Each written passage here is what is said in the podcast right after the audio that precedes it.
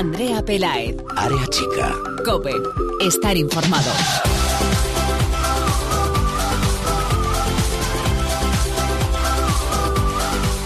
¿Qué tal? Muy buenas, bienvenidos una semana más al espacio en cope.es para todo el fútbol femenino. Bienvenidos a Área Chica. Qué fin de semana más maravilloso de fútbol femenino hemos tenido y qué semana más maravillosa nos espera por delante, empezando por hoy mismo, por esta tarde, porque hoy, martes 28, ha arrancado la ronda élite sub-17 en la que nuestras chicas, las más pequeñas, han buscado la clasificación para la Eurocopa de la República Checa, la están buscando y han comenzado, pues no podía haber sido de mejor manera, con una victoria ante Portugal por 6 goles a 1 y hoy aquí en área chica, unos minutos después, apenas 20 minutos de que el árbitro haya pitado el final de ese encuentro, vais a poder escuchar las palabras de una de las capitanas de esa selección sub-17.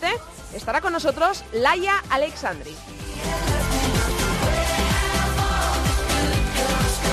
Y esta super semana de fútbol femenino continúa mañana miércoles con una cita importantísima, una cita en el mini estadio. El Fútbol Club Barcelona defenderá en ese estadio mañana miércoles 29 a las 7 de la tarde el resultado de un gol a cero que se trajo desde Malmo ante el Rosengar en la vuelta de cuartos de final de la Champions League. Escuchamos las palabras de Marta Unzue, Vicky Losada y el técnico Xavi Llorens antes de la importante cita de mañana. Yo creo que, que van a sacar un planteamiento diferente, necesitan un gol mínimo para, para, igualar la eliminatoria. Y bueno, yo creo que al final tienen jugadoras muy buenas arriba y no tuvieron ocasiones claras, pero creo que será un partido muy diferente y que nos costará. Al final te vienes con un resultado favorable de allí, con, con la victoria, el gol fuera que vale doble y lo tenemos más cerca que, que cualquier otro año. ¿no? Eh, sabemos que, que es difícil, que son 90 minutos que nos va a costar y que vamos a tener que trabajar mucho, pero es la, la vez que más cerca lo tenemos y queremos dar ese paso y conseguir la semi. Toda baja siempre afecta, Andrés es una gran jugadora y al final quizás pues es un, un motivo más por el que salir con más ganas y pelear.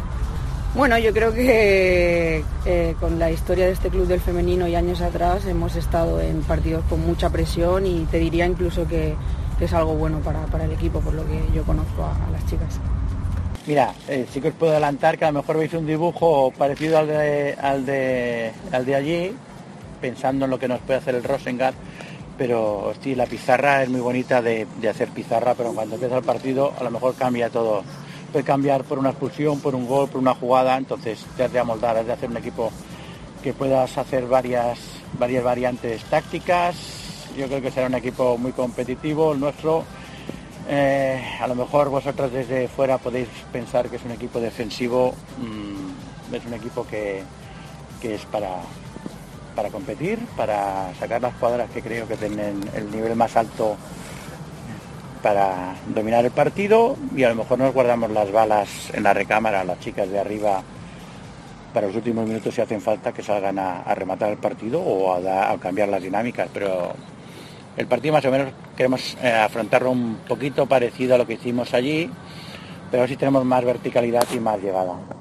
Bueno, pues eh, invitar a todo el mundo que se acerque al Mini, que cada vez la gente está respondiendo mejor, que va a ser un partido muy bonito, histórico, porque ojalá consigamos esa, esa clasificación para semis por primera vez en la historia y que todo el mundo se acerque, niños, niñas sobre todo, que el equipo tiene mucho que dar.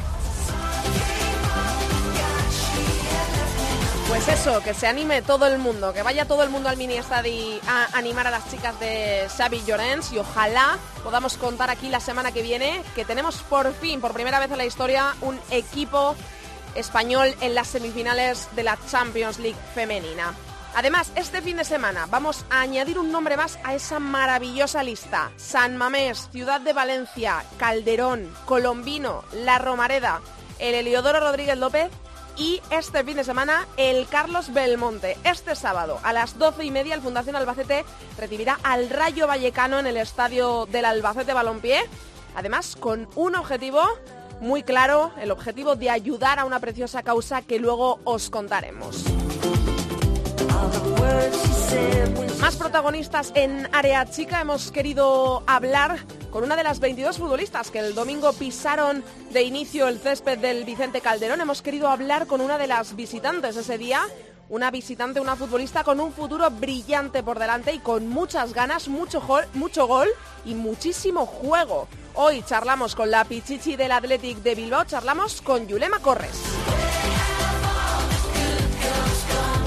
Por último, hay más. En Jugadoras de Cine, María Ruiz y Patricia Muñoz, nuestras chicas de Esfera Sports, han charlado con Sandra Torres, la guardameta del Levante, que el sábado tuvo una actuación magistral ante el Betis en la victoria granota parando un penalti. Escucharemos sus palabras aquí.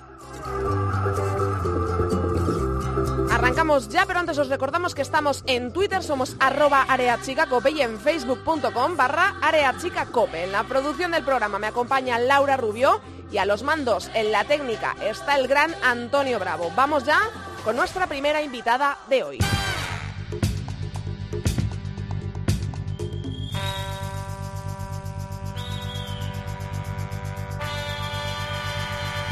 Andrea Pelae. Área chica. Cope. Estar informado.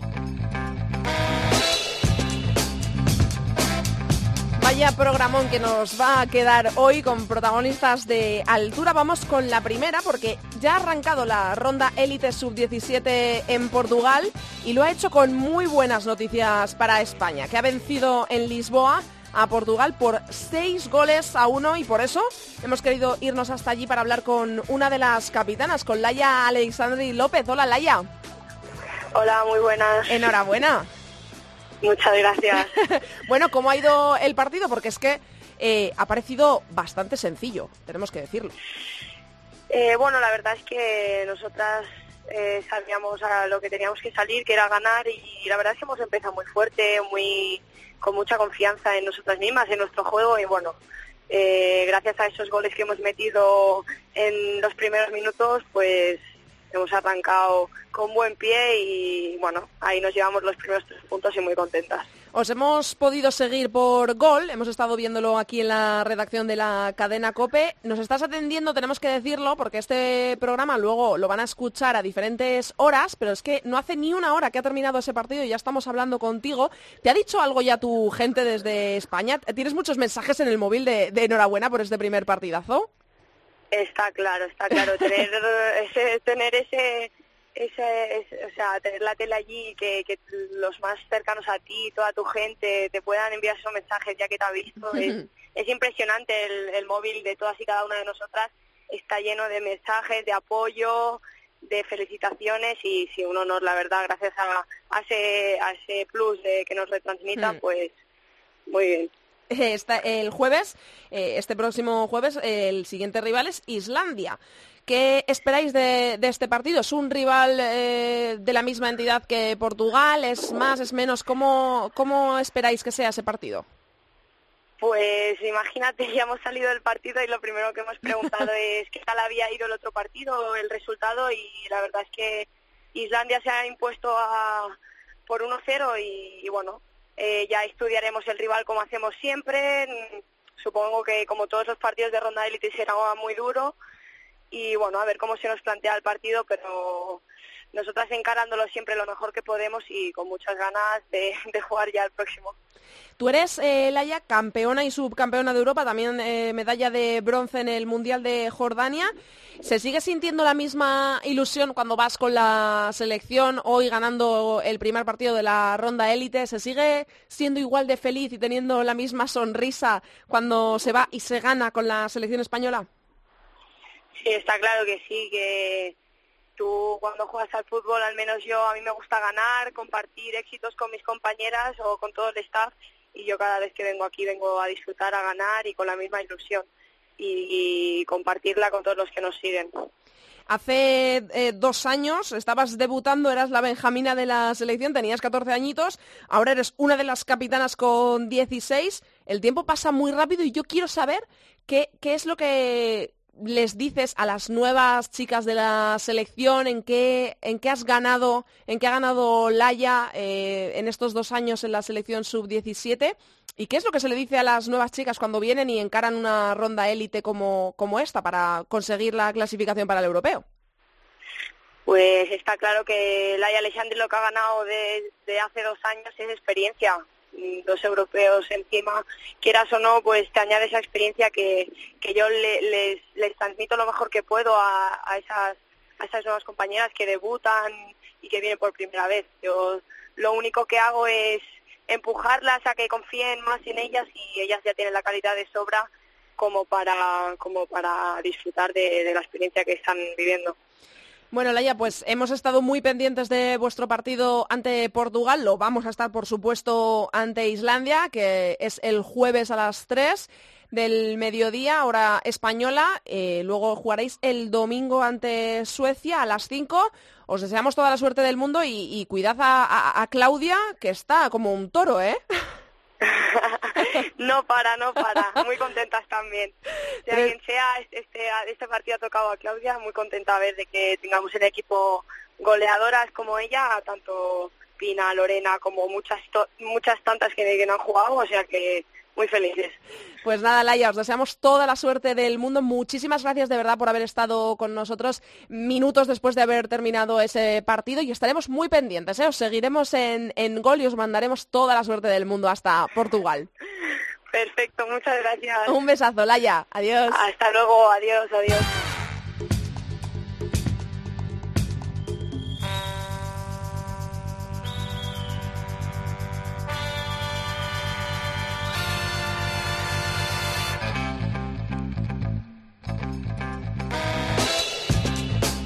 El domingo se jugó un partido especial en el Vicente Calderón entre el Atlético de Madrid y el Athletic de Bilbao. Eran, bueno, son el actual líder de la Liga Iberdrola y el vigente campeón de la misma. Un buen partido con 10.642 personas en las gradas y un partido que le costó y mucho ganar al Atlético de Madrid. Y finalmente empató a uno con un gol de Sonia en el minuto 87 de penalti. Un punto se llevaron del Calderón las Leonas y hoy queríamos hablar con una de ellas y vamos a hacerlo con una de las grandes. Vamos a hacerlo con una jugadora especial en área chica porque ya hemos hablado en varias ocasiones de ella, ahora se lo, se lo vamos a contar. Yulema Corres, ¿qué tal? Apa, muy buenas, muy bien. ¿Suficiente ese punto del Calderón o duele llevarse solo uno cuando hasta el 87 teníais los tres en el bolsillo? Hombre, bueno, sí que es cierto que se nos puso de cara en la segunda parte pronto y sabíamos que, que iba a estar difícil, ¿no? Desde el minuto cero del partido, pero bueno, una vez que se te pone ya de cara el partido, pues intent, intentas aguantarlo y tenerlo ahí y bueno, al final pues un poco de mala suerte el penalti porque no fue pues de una jugada o algo que igual te sufres un poco mm. menos, ¿no? Como, pero bueno, al final yo creo que contentas con el trabajo que hicimos y, y bueno, fue un bonito partido. Dio la sensación de que sufristeis mucho durante todo el encuentro, eh, achicando continuamente las llegadas del Atlético de Madrid. ¿Tuvisteis esa sí. sensación también eh, vosotras en el, en el campo? ¿Qué os dijo al descanso el, el míster? Bueno, sí, eh, ya te digo, como te he dicho ya desde un principio sabíamos que, que iba a ser un partido duro en el, que, en el cual teníamos que defender mucho, estar un poquito más atrás para, para bueno, eh, poder aguantar esas arreadas que puede tener el Atlético de Madrid y bueno, pues nada, en el descanso nos dijo que bueno, que estábamos aguantando bien, que había que igual atacar un poco más, ¿no? Eh, tener un poco más la pelota, tranquilizarnos un poco y tener eso, respirar un poco más con, con la pelota, ¿no? Y, y bueno, creo que intentamos, pero bueno, los minutos finales ya al final ellas se tiraron arriba y, y bueno, era imposible casi hmm. tener la pelota, ¿no? Llegáis eh, en una ocasión, te, eh, pérdida de Meseguer en el centro del campo, una contra del Atleti, del Athletic, y Mm, una contra, un gol, o sea que bien aprovechada la, la ocasión. Sí, sí, la verdad, la verdad que salió bien, fue de las pocas llegadas que tuvimos y, y bueno, la verdad que, que, que, salió bien, como tú has dicho.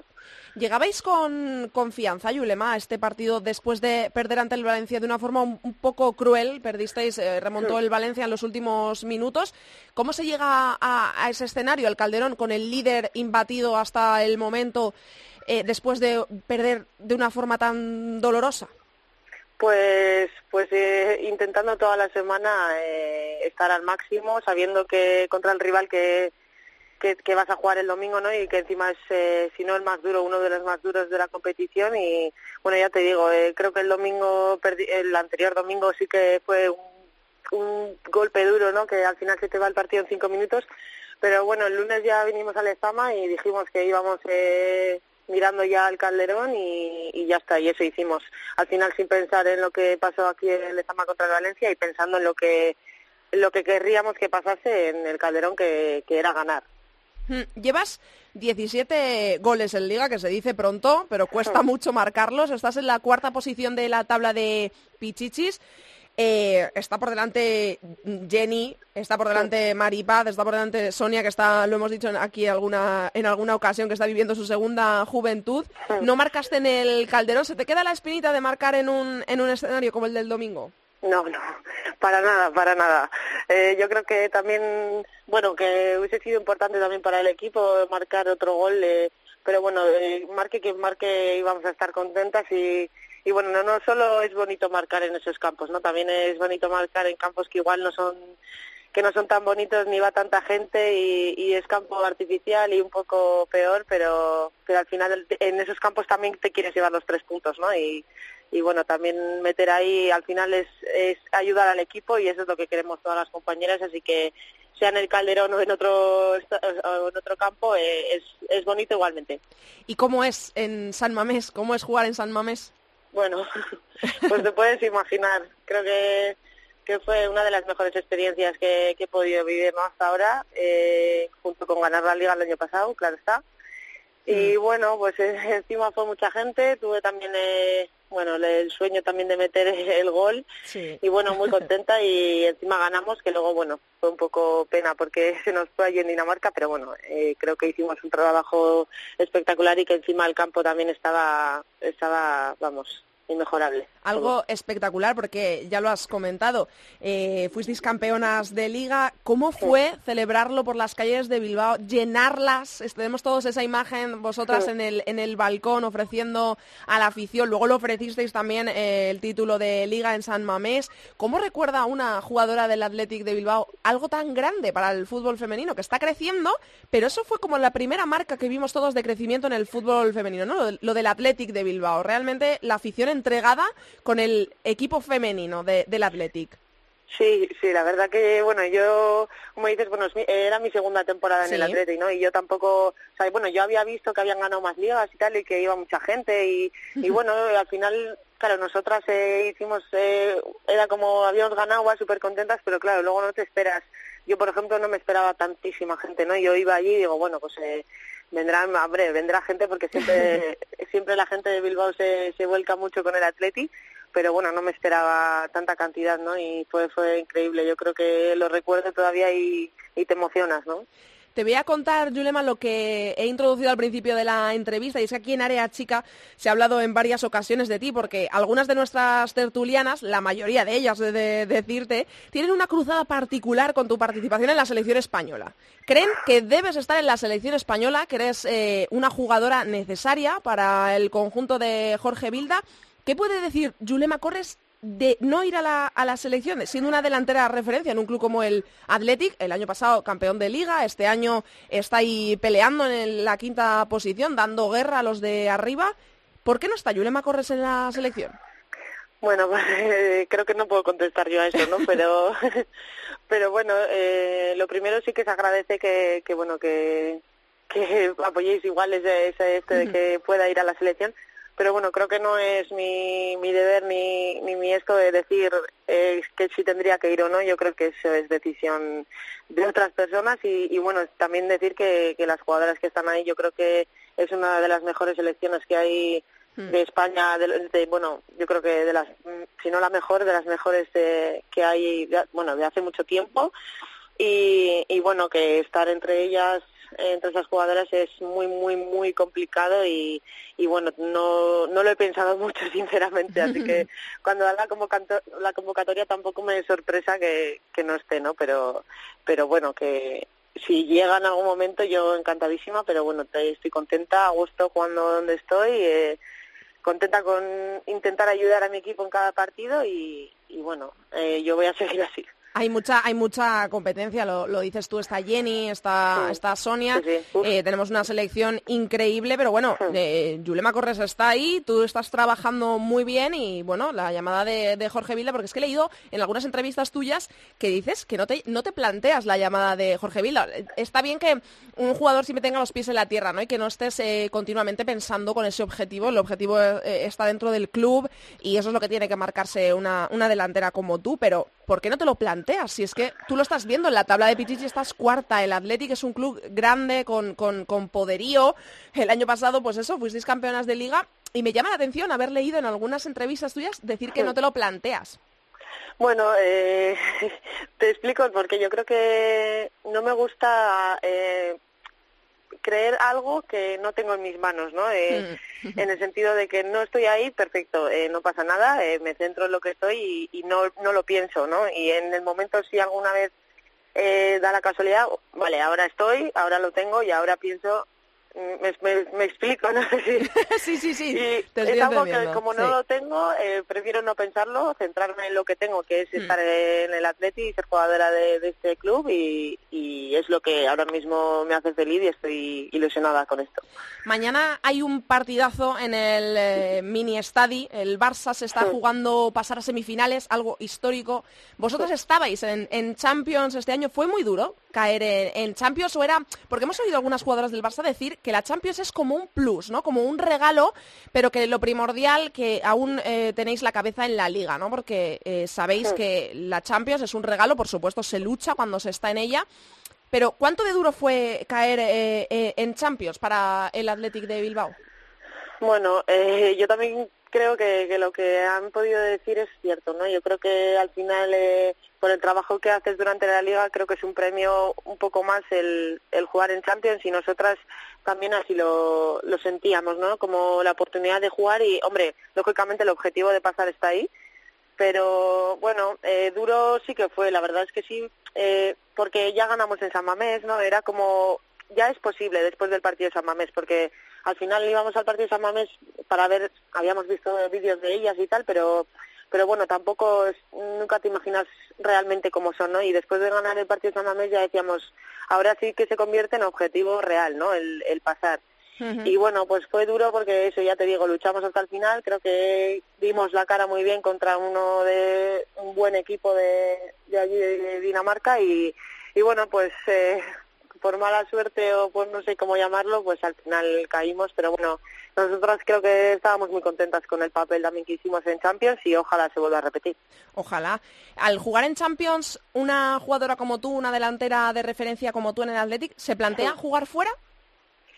Bueno, la verdad que también lo he dicho en algunas ocasiones que tampoco me planteo eso de momento. Eh, ni eso ni, ni salir de aquí de momento, creo que, que estoy a gusto y en el momento que, que no está a gusto puede que se me planteen más cosas por la cabeza, ¿no? Que es cuando creo que, que se te pueden plantear cosas. Eh, pero ahora de momento yo creo que, que no, que, que estoy a gusto aquí, que estoy bien y bueno, dado el momento ya lo pensaré si, si tengo que pensarlo algún día.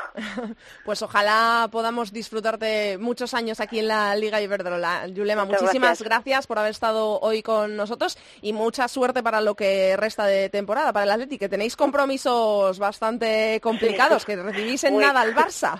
Sí, sí, muy complicados. Pues a pelearlos, muchísimas gracias, Yulema. Vale, muchísimas gracias a ti. Un Venga, besazo, chao. Andrea Pelaez, Área chica. Cope, estar informado. When I was six years old, I broke my leg. And I was running from my brother and his friends. Vamos ya a analizar todo lo que ha pasado en la jornada 23 de la Liga Iberdrola. Ya tengo por aquí a mis tertulianas. Saludo ya a Anne Urquiri. Hola, Anne. Hola, buenas tardes. colaboradora de FoodFem y experta, nuestra experta en fútbol vasco. También saludo a Sandra Sánchez de la Liga. Hola Sandra. Hola Andrea, ¿qué tal?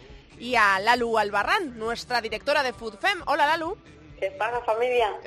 Vamos a comenzar hablando de algo muy bonito, de la próxima jornada. Vamos a empezar por ese partido que se va a jugar en el Carlos Belmonte, el Fundación Albacete Rayo Vallecano. Y quiero que lo comente esto Lalu, porque lo hemos dejado con un misterioso vamos a contarlo luego ahí en nuestra entrada del programa, que es el objetivo de ese partido. Se va a abrir el Carlos Belmonte y dónde va a ir la recaudación íntegra del precio de las entradas. Cuéntanos, Lalu. Bueno, pues como tú ya bien has dicho toda la información, eh, el Albacete abre el Carlos Belmonte para las chicas. Coincide que los chicos no juegan en casa, con lo cual era un partido ideal. Era esto o jugar el del Barça. Se eligió el de Rayo Vallecano, que además está jugando el Albacete muchísimo en este partido. Y la recaudación irá destinada a niños con cáncer y a la ayuda de la, del estudio de, de, de esta enfermedad, ¿no? Es una cosa muy bonita, yo no me lo esperaba. Ayer cuando me pasaron el vídeo, que me lo pasó uno de mis compañeros de Albacete, Álvaro Manzanares, vi el vídeo y me quedé, me quedé impresionada, ¿no? Porque, bueno, dice, son dos eurillos, pero los vamos a destinar a una labor mm, social, ¿no? Entonces, pues bueno, la verdad es que yo no, yo no sé si voy a ir, pero tengo claro que si, aunque no vaya, la entrada mía va a caer seguro.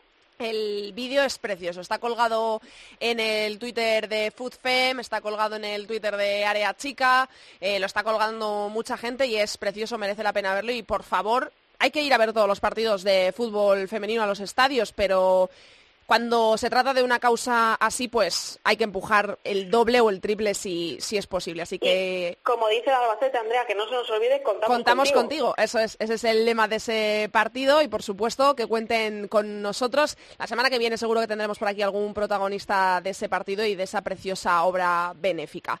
Vamos a hablar ya de la pasada jornada, chicas. Vamos a empezar por el Heliodoro. Se abrió 7.497 personas en el derby tinerfeño, Granadilla 2, Tacuense 0 y el Calderón otra vez volvió a ser testigo de un partido de fútbol femenino. 10.642 personas, un poquito menos que aquel Atlético de Madrid-Barça. En ese Atlético de Madrid 1, Atlético de Bilbao 1, se lo puso muy, muy difícil el Atlético al Atlético de Madrid. Vamos a empezar, eh, bueno, pues analizando lo que creéis que han sido esas entradas, esas cifras y luego los partidos. Sandra. Pues la verdad es que continúan las, las buenas noticias en la Liga Femenina Iberdrola y bueno, entre los dos estadios casi se llegó a la cifra de 20.000 aficionados. En el Oro ya pudimos ver que hubo un gran ambiente, que se llevó el derby canario 2-0 Granadilla.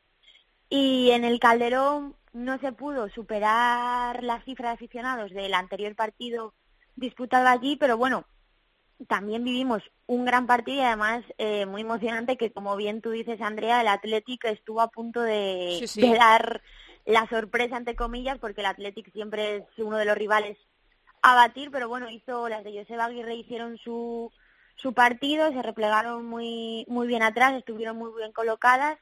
Y bueno, el Atlético de Madrid es cierto que quizá no protagonizó eh, uno de sus mejores partidos, no fueron el equipo al que estamos acostumbradas, pero bueno, en los minutos finales también a punto estuvieron de, de darle la vuelta al marcador y bueno, esto para el Atlético de Madrid no, pero para el resto es bueno porque significa que continúa habiendo liga y yo creo que es la liga más igualada tanto por arriba como por la Sí. Copa de la Reina como por abajo. Está todo todo igualadísimo, menos la Champions. El resto está todo por, por decidir. He de deciros que yo creí eh, que el Atlético no conseguía el empate. ¿eh? Yo eh, vi el partido y eso que, que fue un dominio claro del Atlético de Madrid, que yo quería dejar dos apuntes de este, de este partido, y es que el gol del Atlético llega prácticamente en la única contra que tiene el Atlético, es por una pérdida en el centro del campo de Meseguer, y eh, el partidazo de Falcón, yo lo quería destacar. Ahí os lo dejo. Ane, ¿cómo viste al Atlético de Bilbao en el Calderón? Eh, no pude ver, estuve en Zubieta, por fin. Eh, fui a Zubieta y estuve leyendo, estuve siguiendo por, por las redes sociales, so- eh, sociales el partido y la verdad que me sorprendió que el Atleti sacase un punto. Yo no, yo no me lo esperaba. Pensaba que, que iba a perder. De hecho, hice una apuesta con mi padre y la he perdido. Muy porque- mal.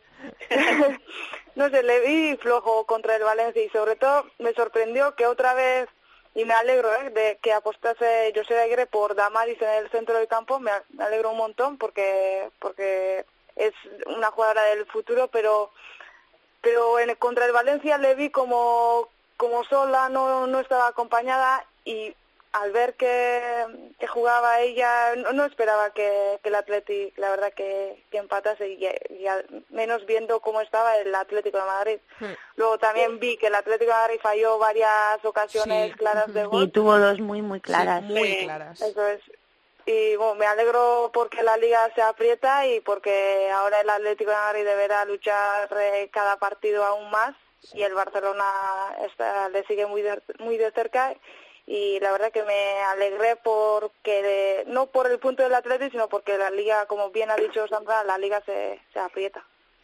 Yo agrego a lo que dice Anne, Damari, es verdad que apostó por Damaris, no sé si Erika está lesionada porque me extrañó que no jugara ni un solo minuto. Decían Entonces, que sí, que en la es, previa del eso partido dijeron que tenía una pequeña contractura muscular Eso es. y que no que no iba a jugar porque a mí también me sorprendió que Erika no, no disputase ni, ni un solo minuto. Ni un minuto. Y claro, a mí Damaris sí me está gustando. O sea, es verdad que es una jugadora muy joven, pero yo me alegro que salgan esas jugadoras de la cantera o por lo menos de allí que, que por lo menos tengan esa chicha para, para fichar y para que no digan que todo el mundo ficha, ¿no? Ellos tienen a Damaris y tienen a muy buenas jugadoras. Para mí la clave del partido sí que es verdad que el Atlético de Madrid no estuvo muy acertado de cara a puerta y eso al final le termina penalizando tarde o temprano y ya estuvo tentando con esa suerte el día del Albacete y este fin de semana ha caído. Para mí la clave del partido estuvo en que el Atlético de Bilbao supo cerrar el centro. O sea, todas las, las jugadas de peligro del Atlético de Madrid llegaban constantemente de centros, de Andrea Falcón, de Kenty, mm, balones al área constantemente desde el minuto 10. Y esto os lo digo porque yo estaba de frente al área y decía, y pillé unas 100 fotos de Kenty haciendo el mismo movimiento. Es verdad que es muy, es muy, es muy sintomático, ¿no? Y la verdad es que el, el Atlético supo cerrar muy bien el centro, Sony no tuvo su partido y yo creo que el Atlético es verdad que tuvo dos ocasiones, hizo una. Él jugó ese partido y le salió bien. Así es que muy acertado el planteamiento y sobre todo eso, mm, que las armas es que si tú al Atlético de Madrid le hicieras la entrada de Amanda y de Sonia por el centro, mm, tienen muchos puntos perdidos. Y luego además llega de un, un error forzado de Meseguer Sí. en el medio campo, Mm. pues ahí estuvo toda la clave. Sí, sí, además eh, lo habéis mencionado. Es que ahora mismo la Liga, eh, la cabeza de la Liga, líder el Atlético de Madrid y está a dos puntos el Barça y es que además queda un Barça Atlético de Madrid en la penúltima jornada que vamos a soltarlo, que estaría muy bien que se jugase en el Camp Nou. vamos a dejarlo ahí. Eh, es que está más apretado que nunca. O sea, si antes lo estaba, que es- er- eran cuatro puntos, no, no, no eran más, ahora lo está aún más. ¿Cómo, cómo veis? ¿Qué esperáis? Porque ahora mismo, bueno, el, Barça tiene mañana una cita importantísima, pero lo han dicho, lo hemos escuchado al inicio del programa, lo, dijeron Marta Unzue y Vicky Rosada, que la prioridad es la liga, que el- la Champions es como un premio, que por supuesto van a luchar y que es importante y que ojalá consigan ese pase histórico a semifinales, pero que es como un premio a lo que ellas hagan en la liga, que lo que quieren es ganar la liga. ¿Cómo lo veis esto? ¿Es, es, es posible? ¿Cómo veis las dinámicas? ¿Veis ahora que igual por este empate en el Calderón el Atlético de Madrid eh, va a ser más fácil de ganar o de empatar? ¿Que el Barça se está viniendo arriba porque es goleada tras goleada? ¿Cómo, cómo lo veis esto? Hace dos semanas, y lo recuerdo, ¿vale? El Atlético de Bilbao iba a ser el juez de la Liga. De momento, ya le ha quitado, do- le ha quitado entre comillas. Se ha ganado su punto contra el Atlético de Madrid. Y cuidado que el Barça también tiene que jugar contra el Atlético. Que no olvidéis que es Sí. el campeón de Liga y ahora mismo viene una dinámica peligrosa porque tiene mucho que ganar y nada que perder. O sea que, de momento, pues yo hago ese aporte que el Atlético de Bilbao, cuidado que también tiene que jugar el Barça contra ellas, Sí, ¿eh? sí, es verdad. Juega, se juega un Athletic Barça el 23 de, del próximo mes de abril. Mm. Además, al hilo, aparte de lo que dice Lalu, yo creo que si antes del partido ante el Athletic, el Atlético de Madrid estaba más confiado, con más, como con mejores sensaciones y el Barça quizá siempre estaba detrás de ellas con esas sensaciones negativas, creo que después del empate ante el Athletic, bueno, Lalu también lo vio que después del partido las caras de las jugadoras del Atlético de Madrid no eran de derrota, pero bueno, no, No, no, no eran estaban- de satisfacción, ni mucho no eran de satisfacción Sí. ninguna, eso Sí, es. sí, sí. Y bueno, yo también creo que por experiencia el Barça siempre ha estado como más acostumbrado Sí. a esta presión que el Atlético de Madrid, y además el Atlético de Madrid llega toda la temporada por delante y demás, Hmm. y quizá ahora, sabiendo además que tiene que ir a Barcelona, puede que, que entre, entre ese miedo. Sí. Sí, estoy con Sandra a tope, sí. Sí, sí, yo también lo creo. Ane, ¿qué, qué piensas tú de que el Barça le quede esa visita también a, al Athletic de Bilbao? Eh, yo creo que primero el miedo que ahora tendrá el Atlético de Madrid es que antes con cuatro puntos, si perdiese en, en Barcelona, pues, eh, contra el Barcelona, pues ten- tenía ese, ese punto de ventaja. Ahora ese partido puede ser clave. Veremos si el, Bar- el Barcelona gana en Lezama, que será muy difícil. Alba ha dicho que es el vigente campeón y aunque esta no, no está haciendo su mejor temporada, es el Athletic y los Athletic Barça suelen ser suelen ser muy muy especiales y como bien ha dicho Lalu, el Athletic puede ser quien decide quien decida quién ganará la liga o, o tendrá su jugará su papel en esa Sí, sí, para desde- decidir el campeonato. Y cuidado que en dos semanas el Atlético de Madrid recibe el mejor Valencia de la temporada. Sí, ¿eh? sí, sí, es que, es que está todo abierto, es que Mm. no, no, no podría estar más abierto en la zona alta, en la, en la zona media, en lo de la Copa, en los puestos de Copa de la Reina, lo ha dicho Sandra, porque además tenemos que decir que conocimos eh, por fin la sanción al Rayo Vallecano tras aquel partido ante la Real en, la que- en el que hizo cinco cambios. Se le sancionó, se le dio el partido por ganado a la Real por tres goles a cero, por lo tanto sumó la Real, se le restaron tres al Rayo, que salió de puestos de, la de Copa de la Reina, pero ha vuelto a entrar. Ahora mismo los puestos de Copa de la Reina, los últimos, es sexto puesto para el Granadilla Tenerife con 37 puntos, la Real con 32 está séptima y octavo el Rayo con 31, pero es que noveno está el Santa Teresa con 30, o sea que es que no puede estar más, más ajustado los puestos de Copa de la Reina. Eh, no, pues que yo pe- que, que era pesimista con la Real, que, que veía difícil que entrase en la Copa y ahora ve- se ve que está séptimo a cinco puntos del sexto y, y es una alegría y también eh, se aprieta y estará dos puestos de la Copa de la Reina se la jugarán entre tres, yo creo, entre la ¿Tú Real. crees, Anne, que, que va a aguantar la Real ahí? No lo sé, no, no lo sé, pero bueno. Hay que es- tiene siete jornadas y, y hay que luchar y estará Sí. esos tres estos dos puestos eh, lo lucharán tres equipos y no sé si el Sporting de Huelva llegará a final de temporada luchando por eso no creo estará entre Rayo Vallecano Sí, Santa Teresa y la Real sí. Sí, ya os dije que el Sporting tenía una plantilla muy cortita y que le iba a costar llegar al final, ¿eh? Sí. Ya avisé y lo mantengo. Y yo creo que la Real sí se va a clasificar, ¿eh? Lo que pasa que el Santa Teresa también llega, llega en una dinámica muy buena, pero le ha- le- creo que ha sido el más perjudicado de la sanción del Rayo, porque además eso le, da, le ha dado tres puntos a la Real, que le mete en copa, que le, le iguala al Rayo y anímicamente la Real Sociedad puede empezar en positivo, porque ya lo tiene. Cuando perdió en Vallecas no lo tenía, entonces estaba muy lejos. Entonces esa dinámica se ha revertido, entonces ahora la Real sí tiene algo por lo que luchar y yo creo que han cambiado mucho anímicamente las formas de esta sanción, ¿eh? Sí, sí. Sandra. Lo pienso prácticamente igual que ellas, es lo que dice Lalu, pasa algo parecido como con el Atlético de Madrid y el Barça. Ahora la Real, después de esos tres puntos conseguidos, como quien dice en, en los despachos, de ante el Rayo, pues ahora además viene de una dinámica muy positiva, no sé si son tres o cuatro victorias consecutivas. Y aunque empezó muy mal la temporada, como bien comentaba Anne, ahora la Real es otra. Además, yo creo que ha superado ese problema que, que tenía con el gol, aunque el anterior partido lo haya ganado por la mínima, pero bueno, los anteriores sí que ha marcado varios goles. Y bueno, yo creo que la Real sí que va a ser uno de los equipos que yo sí me mojo y creo que la Real Yo sí que va a ser uno de lo los equipos que va a estar en, en la Copa de la Reina. creo que se va que se va a disputar el octavo puesto, la octava plaza entre Rayo y Santa Teresa de Badajoz. Yo también creo que la Real es la veo dentro de, de puestos de Copa de la Reina, la verdad. Al Rayo también le veo dentro, ¿eh? Pues entonces tú ya, entonces tú ya tienes cerrada la Copa de la Reina, la, la exclusiva de la luz. Eh, vamos a cerrar, chicas, partido importantísimo mañana en el mini estadio. Y Yo quiero que empiece hablando de esto Sandra. Quiero que mm, me digáis eh, si creéis que va a conseguir el histórico pase a semifinales el Barça. Y quiero que empiece Sandra porque Sandra estuvo junto a Bárbara Quesada, que le mandamos un besazo transoceánico. Estuvo, estuvieron en Malmo, estuvieron en Suecia para ver a las chicas de Xavi Llorens allí jugar el partido de ida de cuartos de la Champions. ¿Cómo viste allí al Barça y si crees que es posible y se puede lograr ese pase a semifinales? Por supuesto es posible, pero como tú las viste jugar allí, como viste al Rosengar, ¿qué esperas del Rosengar mañana? Y, y bueno, pues decidme cada una de vosotras si esperáis que el Barça esté en semifinales. Efectivamente, Andrea, nos desplazamos hasta hasta allí, hasta Malmo y mira, justo antes del partido, la semana previa, hemos estado comentando en plan, a ver el Barça, ¿qué tal? Porque de juego no estaba en una dinámica buena y le estaba costando sacar los partidos. Pero dijimos, el Barça, yo no sé si tenéis la misma sensación, pero en ya lo hemos hablado más veces, en Champions como que, como que es otro.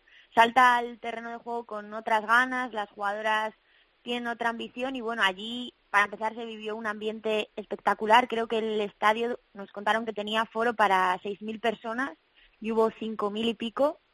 Había un, un ambiente desde una hora antes del partido ya estaba entrando gente y bueno, lo que más nos sorprendió, que además lo comentamos después del partido con, con varias jugadoras, con. Alexia, con Sandra, Paños y demás, fue el planteamiento quizá, que es cierto que la liga sueca todavía no ha empezado, que hasta el 16 de abril creo no empieza, pero bueno, nos sorprendió ese planteamiento del equipo sueco que dejó jugar eh, al Barça, estuvo muy replegado atrás y fue el Barça el que tuvo el control del partido, el control del balón durante durante todo el partido. Alexia, Jenny, todas las jugadoras se sacrificaron un montón que quizá esto, como he comentado, en liga no lo vemos. A Alexia se pegó un auténtico, una auténtica paliza a correr, Jenny igual, Vicky, todas.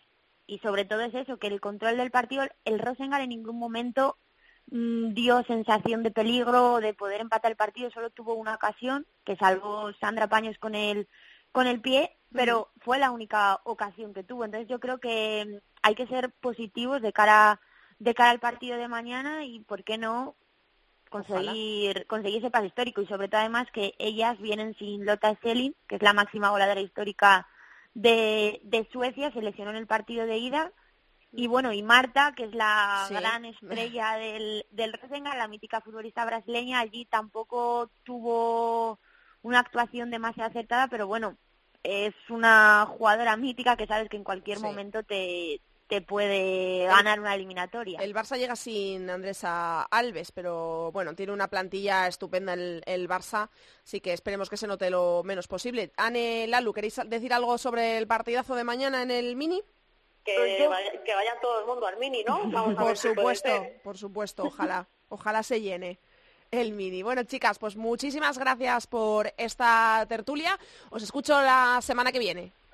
Hasta semana Gracias a ti, adiós. Besazo, chao. Andrea Pelaez, Área chica. Cope, estar informado.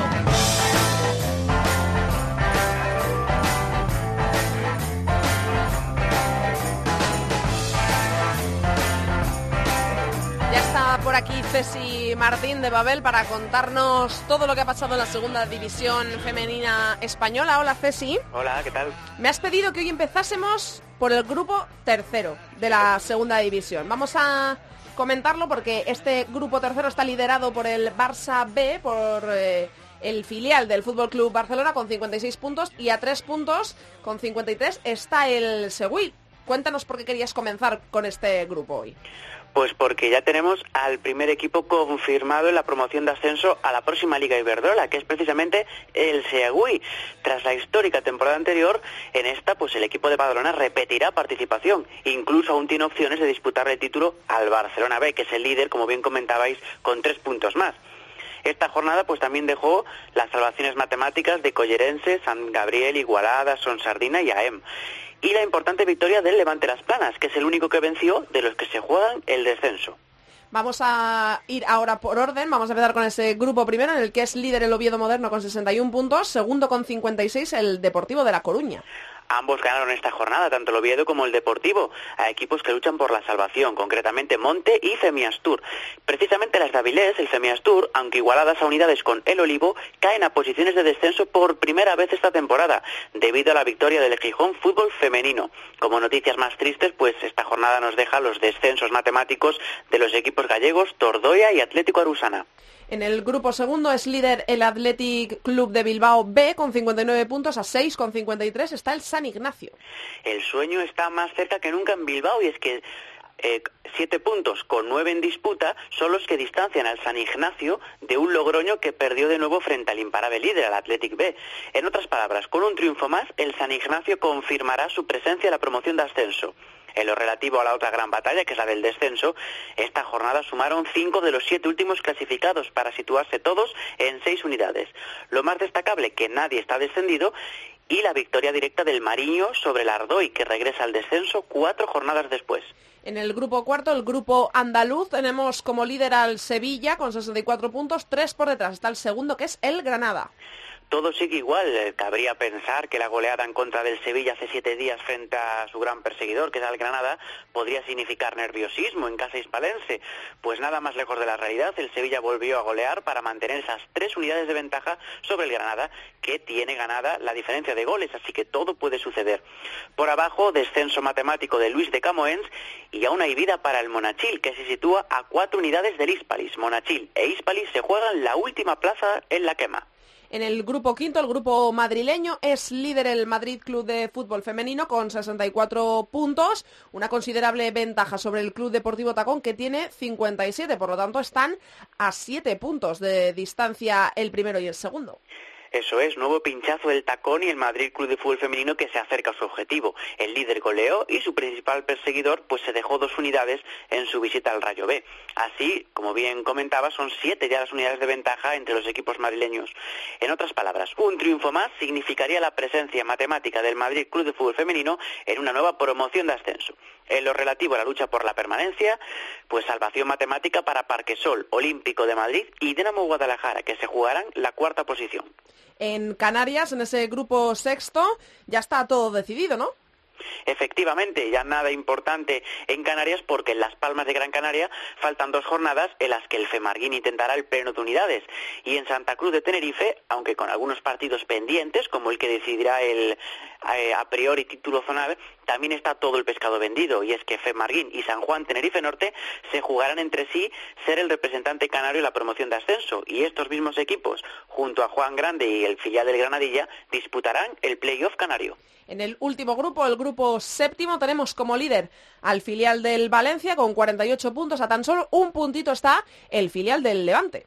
Novedades importantes tanto por arriba como por abajo. En lo más alto, el Valencia B adelantó al Levante B en la lucha por el título y el Sporting Plata de Argel hizo lo propio con el Aldaya en la batalla por la promoción de ascenso. Las de Alicante ganaron a las valencianas por 0 a 2.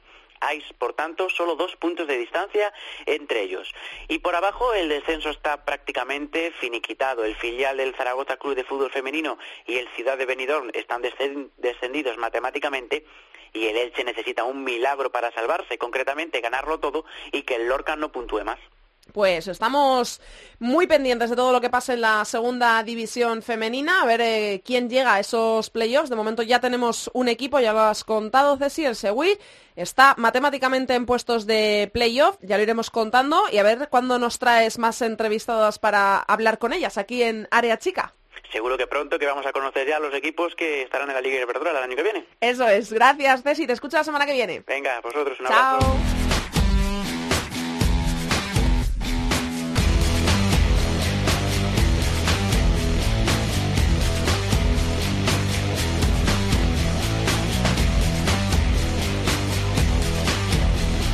Andrea Pelae. Área chica. Cope. Estar informado.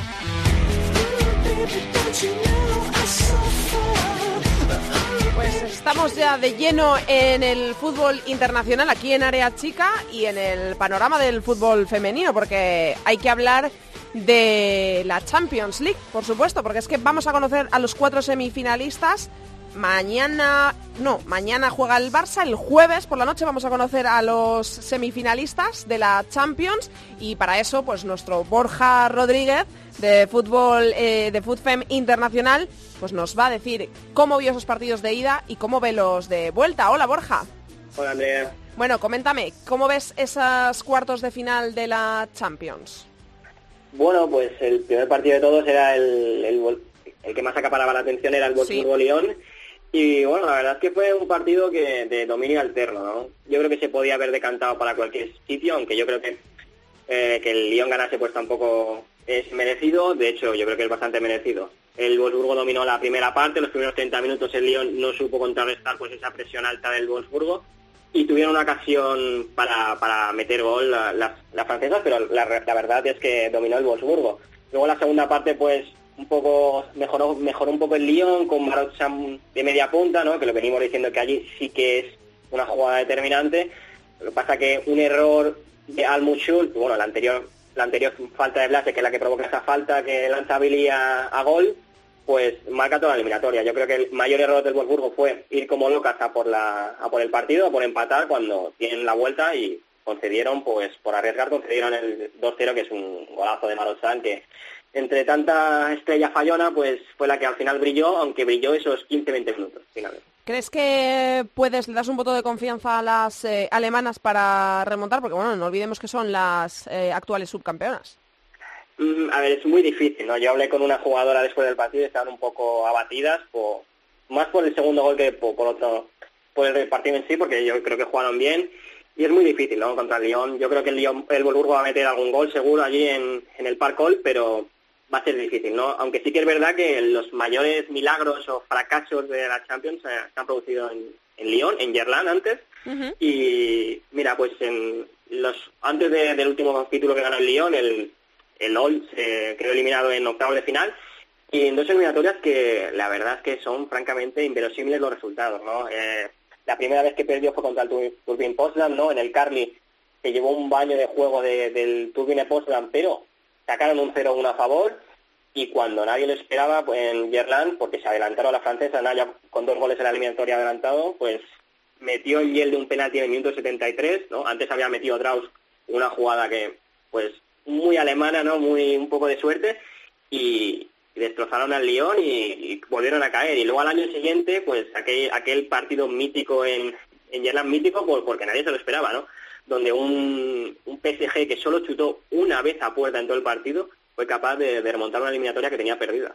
Hemos hablado en la tertulia un poquito con Anne, la Luis Sandra sobre la eliminatoria del Barça. Eh, no sé qué opinas tú, si crees que van a pasar, si no van a pasar, tienen, traen una ventaja, eso es así. Traen una ventaja de, de Suecia, marcaron allí.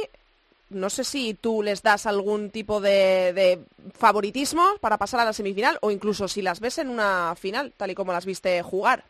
Yo vi el partido de y yo creo que fue un poco como lo que se esperaba, ¿no? Partido donde el, Barça dominaría y el, el Rosengar pues intentaría buscar un error defensivo del Barça y, y fue al revés, ¿no? El, el, justo el Barça se aprovechó de, un error defensivo pues de dos rombos, ¿no? De Emma Berglund y encima pues en esa misma jugada el, el Lyon perdió a Lota, el Lyon, perdón, el Rosengar perdió a, a Lota Kelin, que no estará que no estará mañana en el mini yo creo que va a pasar el Barça, ¿no? Me parece complicado que el Barça no meta mañana un gol al Rosengar y por mucho que, que, es el mayor miedo para mí, que, que Marta los escenarios grandes la motiva muchísimo y seguramente mañana marcará y armará un Cristo, pero yo creo que el Barça va a pasar, ¿no? A partir de ahí, pues, en la final yo creo que está por la parte del cuadro donde no está ni Lyon ni Wolfsburgo, que eso ya te abre muchas posibilidades, pero bueno. Sí, bueno, Eso es, eso te iba a decir ahora, que es que si, si pasan para llegar a la final, en la semi se tendrían que medir a PSG o al Bayern, que bueno, lleva, lleva ventaja el Bayern, nunca se sabe porque la vuelta es en casa del eh, PSG, pero bueno, todo es posible. No sé tú cómo viste este partido entre nuestras españolas eh, Irene Paredes, Ibero Boquete y el Bayern, y si tiene opciones el Barça en semis si se, cuando se encuentra uno de estos dos. Pues el Bayern parece que tiene la flora que hablamos con Sergio Ramos en el Madrid, pues parece que el Bayern lo tiene, pero es increíble, ¿no? Ya llevan dos años ganando la liga pues con resultados muy muy ajustados en todos los partidos. Esta misma temporada de las 11 victorias que lleva en Bundesliga, nueve han sido por la mínima, incluso contra los equipos de que están en zona de descenso. Y la verdad es que el plan A siempre es Miedema, que le funcionó contra, contra el Paris Saint Germain, y el plan B suele ser un jugador a balón parado. Parece suerte, parece casualidad, pero la verdad es que parece más causalidad, ¿no? Y yo creo que puede que mañana el PSG remonte, pero yo le daría más. O sea, creo que va a ganar el, el Bayern porque lo hemos visto hacer mil veces. Y si el Barça tiene opciones contra ellas, el Bayern tiene la ventaja de que, o quizás la presión de que el Wolfsburgo pues parece que va a conseguir esa segunda plaza y el Turbine igual, posición en Champions, así que su, su temporada va a ser la Champions y ahora va a recuperar a Lauder, a Holstad y demás, que sería muy peligrosa. Si el Paris Saint Germain casi igual, ¿no? La liga se le ha escapado, así que la Champions sería... o Es como el, re- el revulsivo, ¿no? Son equipos heridos, Claro. que no están en su mejor momento, pero cuando alguien está herido, pues es muy peligroso. Sí, totalmente. También tenemos que hablar de esa última eliminatoria del Fortuna, que fue el verdugo del Athletic. Viaja a Manchester para intentar remontar también. ¿Lo ves posible?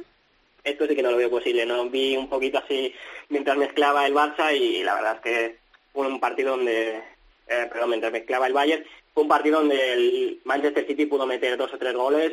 Sí que es verdad que ninguno enamoró por su juego, pero creo que mañana en la ciudad deportiva del, de Manchester City se van a imponer bastante fácil las inglesas. Bueno, y hace unas semanas eh, hablábamos de Tessa Wallert, si no lo digo bien, tú me corriges. Gulaert. Gulaert, como la jugadora estrella del grupo de Bélgica. Y ya se van dando las convocatorias para de Bélgica para el- la cita FIFA que nos va a enfrentar a ellas. España se va a medir a Bélgica el 8 de abril. ¿Qué nos puedes contar? ¿Qué podemos esperar de Bélgica? Bueno, primero hablando de convocatorias, acaba de anunciar Inglaterra, que es nuestro rival en la fase de grupos, que el lunes, o sea que el martes hablaremos en área chica, de que va a dar su, su lista tres meses antes de la Eurocopa, que me parece un poco... Madre mía. Sí, un poco fuerte. Pero bueno, sobre, sobre Bélgica, pues yo creo que debería ser un partido que ganásemos fácil, ¿no? Yo creo que sí que te pueden complicar la vida. En la Eurocopa yo lo, lo he dicho, creo que lo dije hace unas semanas, que Bélgica pues es la típica selección que no va a pasar, pero probablemente decide si vas a pasar o no. Y es una selección que en todas las líneas somos superiores a ellas, ¿no? En todos los aspectos del juego. Tienen tres jugadoras y quizás habría que tener, llamar, apuntarlas, ¿no? Que nos pueden llamar la atención, que son Bulaer, la del Wolfsburgo, y Caimán, del Montpellier, ¿no? De Torrecilla, que podrían perfectamente jugar la selección española por nivel, ¿no? Y luego una Mm. Tine de Cañí, que es una chica que estaba entre el Anderlecht y el Valerenga, ¿no? Ahí compaginando temporadas, que, que tiene muy buena pinta, muy joven. El resto, pues, un poco limitada, tanto física como técnicamente. Y por último, Borja, para cerrar tu sección de hoy, quiero que me comentes un poquito. El ranking FIFA lo conocimos. España ha logrado su mejor puesto en la historia, decimotercer lugar, pero es que es un ranking que es una pelea entre Estados Unidos y Alemania. Este año le ha tocado a Alemania, pero ¿qué nos puedes comentar de este ranking FIFA?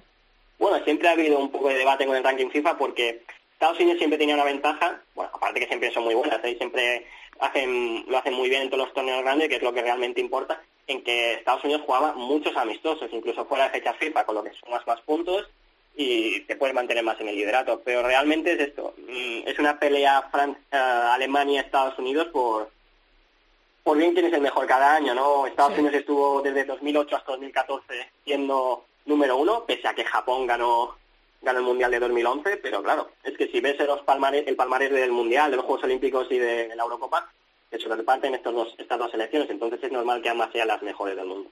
Pues aquí dejamos toda esta información de fútbol internacional, a ver qué pasa con esos cuartos de la Champions y la semana que viene hablamos de eso y de mucho más. Vale, pues muy bien. Un besazo, Borja, chao. Adiós, Andrea. Andrea Pelae. Área chica. Cope. Estar informado.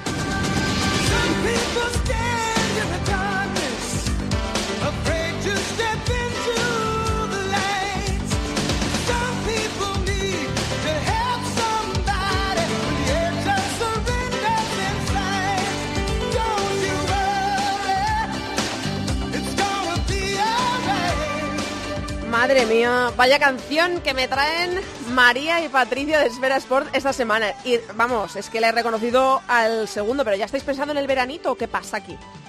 Hola Andrea, ¿qué tal? Hola Andrea. Pues fija, ¿qué te vamos a decir? Con el puente que hemos tenido, el calor de estos días, las vacaciones ya de verano que se acercan, nos hemos venido tan arriba que ya pensamos en el bikini y, y que estamos tomando el sol en la playa. Pues sí, la verdad es que sí. Y bueno, nos hemos tomado la licencia, como hicimos la semana pasada, de coger una banda sonora de una serie en lugar de una película. Y oye, Andrea, decías que la había reconocido, pero a ver, dime, ¿de qué serie es? Hombre, por favor, los vigilantes de la playa. Es que eh, yo creo que esta, quien no la conozca, aunque no la hayas visto la serie, yo creo que es súper reconocible. Pero ahora vosotras me tenéis que contar, como cada semana, qué tiene que ver esto con la jugadora de, de cine, con la jugadora de la jornada. Pues mira, tiene que ver y mucho, y es que quién nos imaginaba cuando veía la serie como uno de los vigilantes de la playa, ¿no? Pues como uno de ellos, como el héroe que iba siempre al rescate, Andrea. Exacto, y es que este fin de semana hemos encontrado a la jugadora salvavidas. a nuestra particular vigilante de la playa, que rescató a su equipo parándose un penalti.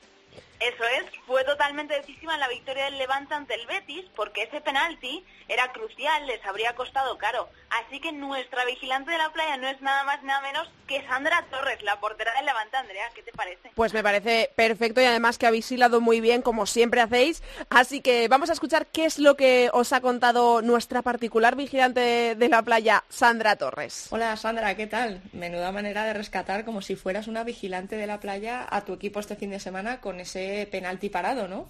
Sí, se hace lo que se puede. El otro día, Sandra, fuiste fundamental en la victoria de tu equipo. Cierto es que Charlín y María José marcaron los goles, pero esa parada tuya, de la que hablamos del penalti, fue decisiva para que os pusierais después 2-0 en lugar del 1-1, que habría sido lo más peligroso, ¿no? ¿Crees que el penalti marcó un punto de inflexión en el partido? Sí, yo creo que sí. Creo que el penalti sirvió como para decir eh, que estamos ahí, que no que el partido no se lo llevan ellas. ¿Estabas nerviosa en ese momento? Sí, la verdad es que un penalti creo que pone nervioso a todo el mundo. De hecho, mm, nos pareció muy curioso que, oye, encima que fueron dos penaltis, el primero te lo paraste y el segundo adivinaste la trayectoria, aunque no lo cogiste, pero, pero vamos, parece que lo tienes muy entrenado, ¿no? ¿Cómo, dinos dinos cómo, cómo te mentalizas tú, si entrenáis los penaltis o cómo, cómo lo haces tú. No, yo a mí desde siempre considero que se me han dado bien los penaltis, pero es más bien intuición, porque por mucho que intentes entrenarlos, cada jugadora te puede cambiar el lado en cualquier momento. ¿Y veis vídeos de cómo tiran los penaltis las que suelen tirar los del equipo rival al que os enfrentáis o, no? No, los penaltis no, no los trabajamos. Bueno, Sandra, entonces más mérito aún si no trabajáis los penaltis. ¿Qué te iba a decir? Eh, debutaste en Primera División con 15 añitos y ya con 17 estás parando penaltis decisivos pues como el que vimos contra el Betis el otro día. ¿Cómo lo vives tú personalmente? Vamos, de gloria, muy bien, la verdad. Es decir, es una cosa que no todo el mundo puede vivir y ya que yo lo estoy viviendo, decido aprovecharlo al máximo. ¿Te dijeron algo tus compañeras al final del partido? sí, porque, bueno, en el segundo penalti yo salí medio enfadada porque estuve a nada de pararlo y quería terminar con portería cero. Pero me dijeron que el primer penalti era más importante, ya que era el 1-1, y que disfruté de la victoria ahora.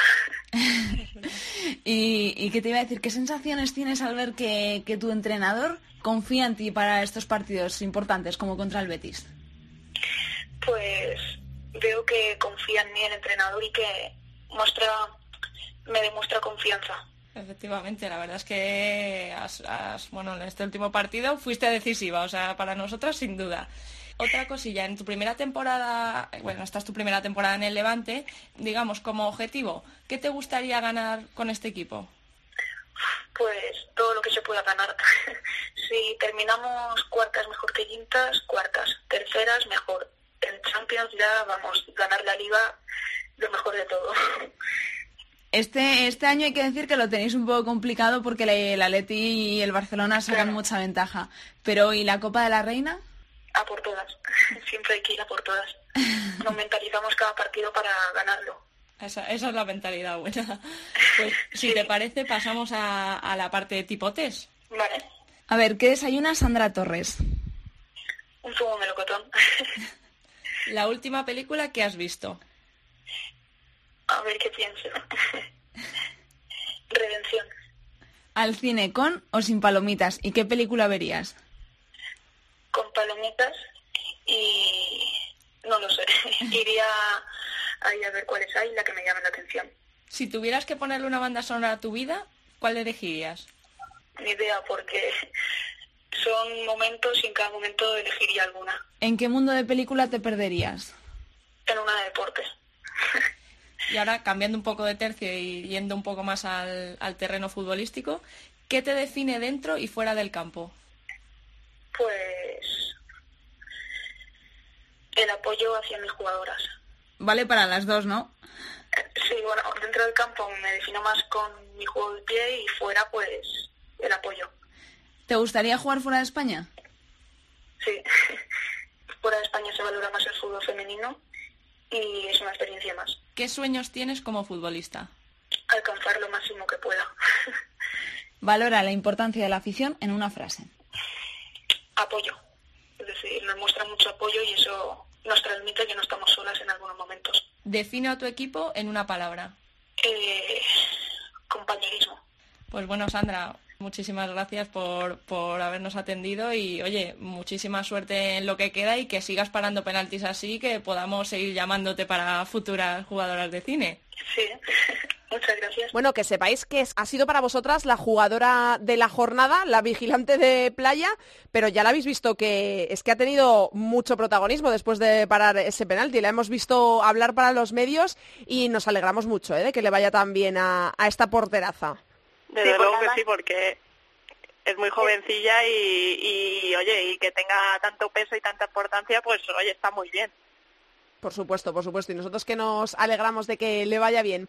Pues muchas gracias, chicas, una semana más por vuestra sección. Os escucho la semana que viene por aquí. Venga, gracias, un beso. Chao.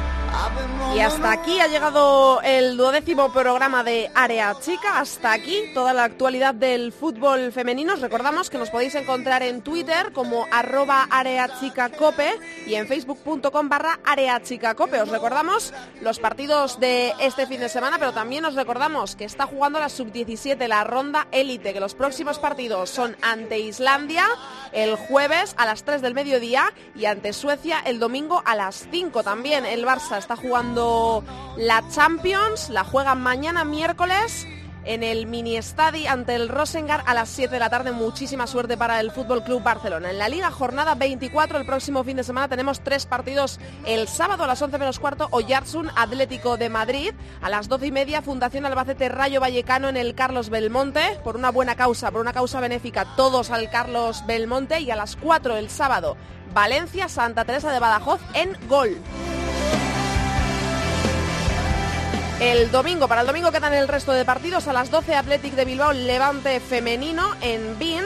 A las 12 y cuarto Sporting de Huelva, Real Sociedad. A las 12 y media dos partidos, Español Zaragoza y Tacuense Barça. Y para las 4 de la tarde también lo televisará Gol. Queda el Betis Granadilla Tenerife.